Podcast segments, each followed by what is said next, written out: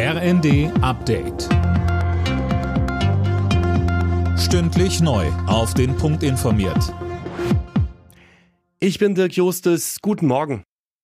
Im Einsatz gegen die Houthi-Miliz im Roten Meer hat die Fregatte Hessen erstmals einen Angriff abgewehrt. Jana Klonikowski mit den Einzelheiten. Wie die Bundeswehr bei X mitteilte, wurden gestern am späten Abend zwei Drohnen der pro-iranischen Miliz abgeschossen.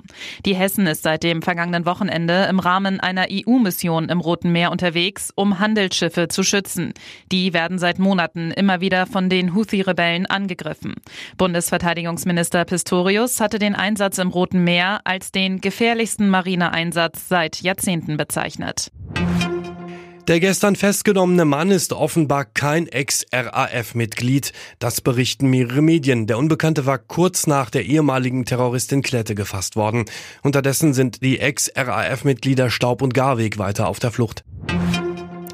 Der Deutsche Landkreistag hat sich für eine Arbeitspflicht für alle Asylbewerber ausgesprochen. Verbandspräsident Saga sagte der Bild, die finanzielle Unterstützung vom Staat darf nicht bedingungslos sein. Mehr von Cornelius Dräger.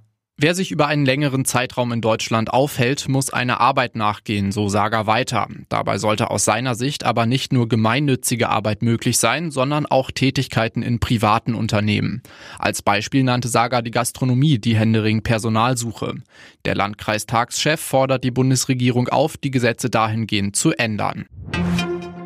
Odysseus geht der Strom aus. Das Mondlandegerät kann nur noch für kurze Zeit Bilder vom Mond liefern. Seine Batterie schwächelt und reicht nur noch für einige Stunden. Letzte Woche war Odysseus auf dem Mond gelandet und dann auf die Seite gekippt. Trotzdem schießt das Gerät fleißig Fotos vom Mond.